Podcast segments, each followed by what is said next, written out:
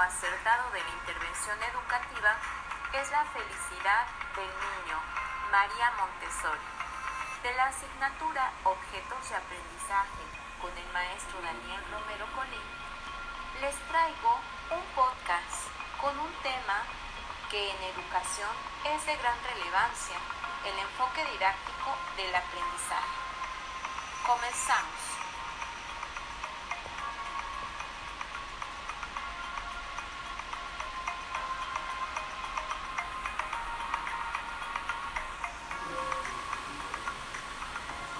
Abordaremos temas tales como ¿qué son los momentos didácticos? ¿Cuáles son las corrientes didácticas? Tipos de aprendizaje. Elementos de la didáctica.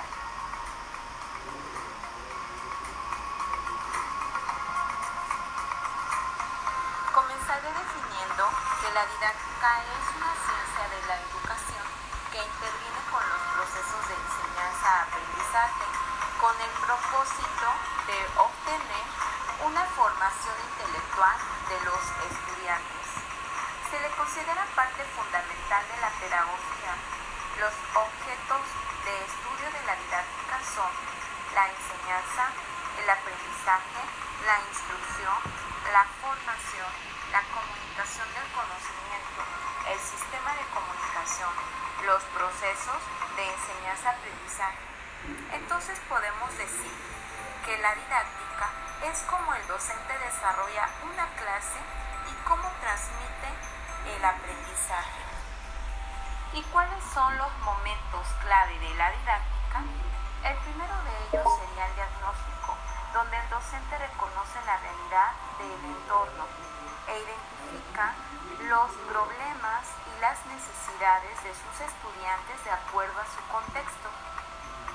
También el proceso enseñanza-aprendizaje es otro momento importante, en donde se aborda la descripción de los temas, se valoran los conocimientos previos, las actividades de inicio que se desarrollarán con motivación para mantener un interés en el desarrollo de las actividades propias del conocimiento y en el cierre la reflexión de lo aprendido, lo cual se evalúa por distintos instrumentos que determinará el docente. También la planeación es un elemento muy importante que va directamente relacionado con la didáctica. Es indispensable ya que en ella se describen los objetos didácticos para saber qué se quiere que los alumnos aprendan, los contenidos que tienen que estar vinculados con los conceptos, los procedimientos, a las capacidades y aptitudes previamente valoradas en el diagnóstico. En la ejecución, las secuencias de actividades se llevarán a cabo de acuerdo a la planeación, tomando en cuenta los aprendizajes y los tipos de aprendizajes de cada alumno. La evaluación es un momento clave que se aplica desde el inicio en el desarrollo en el cierre del proceso de la enseñanza el cual el docente va a utilizar diferentes instrumentos que él determinará de acuerdo a las necesidades. Con la metodología, considerando los distintos momentos didácticos en donde se le explica a los alumnos cómo se va a enseñar, cuáles son los procedimientos, los aspectos a incluir en la didáctica del aprendizaje son los siguientes. El alumno el cual se encuentra en el centro del proceso de enseñanza-aprendizaje. El docente, el cual ejecuta la didáctica pedagógica, diseñando, planeando estrategias, las secuencias didácticas, creando las condiciones ideales para acompañar a los alumnos en su experiencia educativa. El contexto es valorar el entorno, la situación socioeconómica, la disponibilidad de recursos con los que se cuenta para así eh, determinar qué tipo de actividades se van a realizar. Otro elemento son los contenidos por asignatura que van a encaminar a los alumnos al conocimiento puntual por área.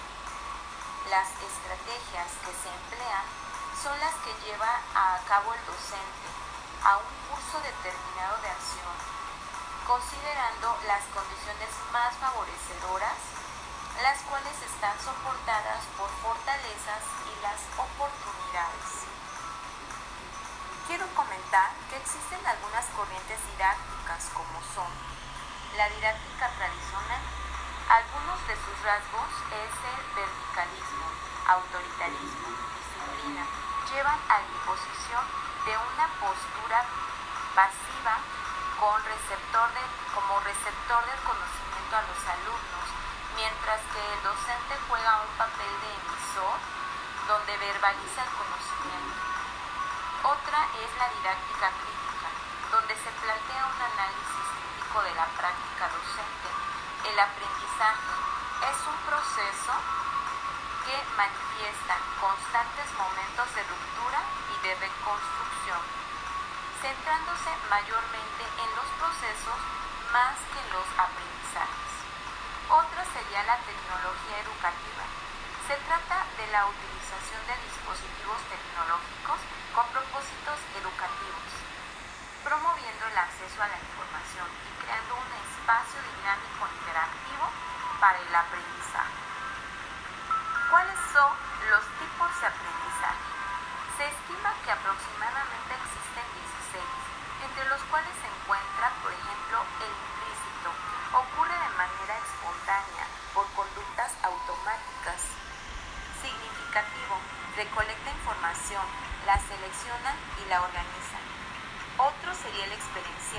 Los aprendices viven una situación de aprender a través de las experiencias de otras personas. El colaborativo, enfoque que trata de organizar las actividades en una experiencia social. Explícito, el aprendiz tiene la intención de aprender y en conciencia de quien lo aprende. Cooperativo, permite que cada estudiante aprenda apoyándose tanto en su conocimiento como el de los demás también. Por descubrimiento, el aprendiz descubre los conceptos y sus relaciones, las reordena para adaptarlas a su esquema cognitivo. El asociativo.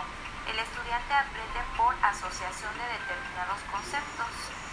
Emocional. Adquiere conocimientos y habilidades para reconocer y manejar sus emociones. Memorístico. Fija conceptos por repetición, pero sin reflexionar. No asociativo. Se, es a través de estímulos, se relaciona con la sensibilidad y las costumbres adquiridas. El observacional se basa en que el estudiante observa a una persona realizar una acción y así es como aprende. El receptivo.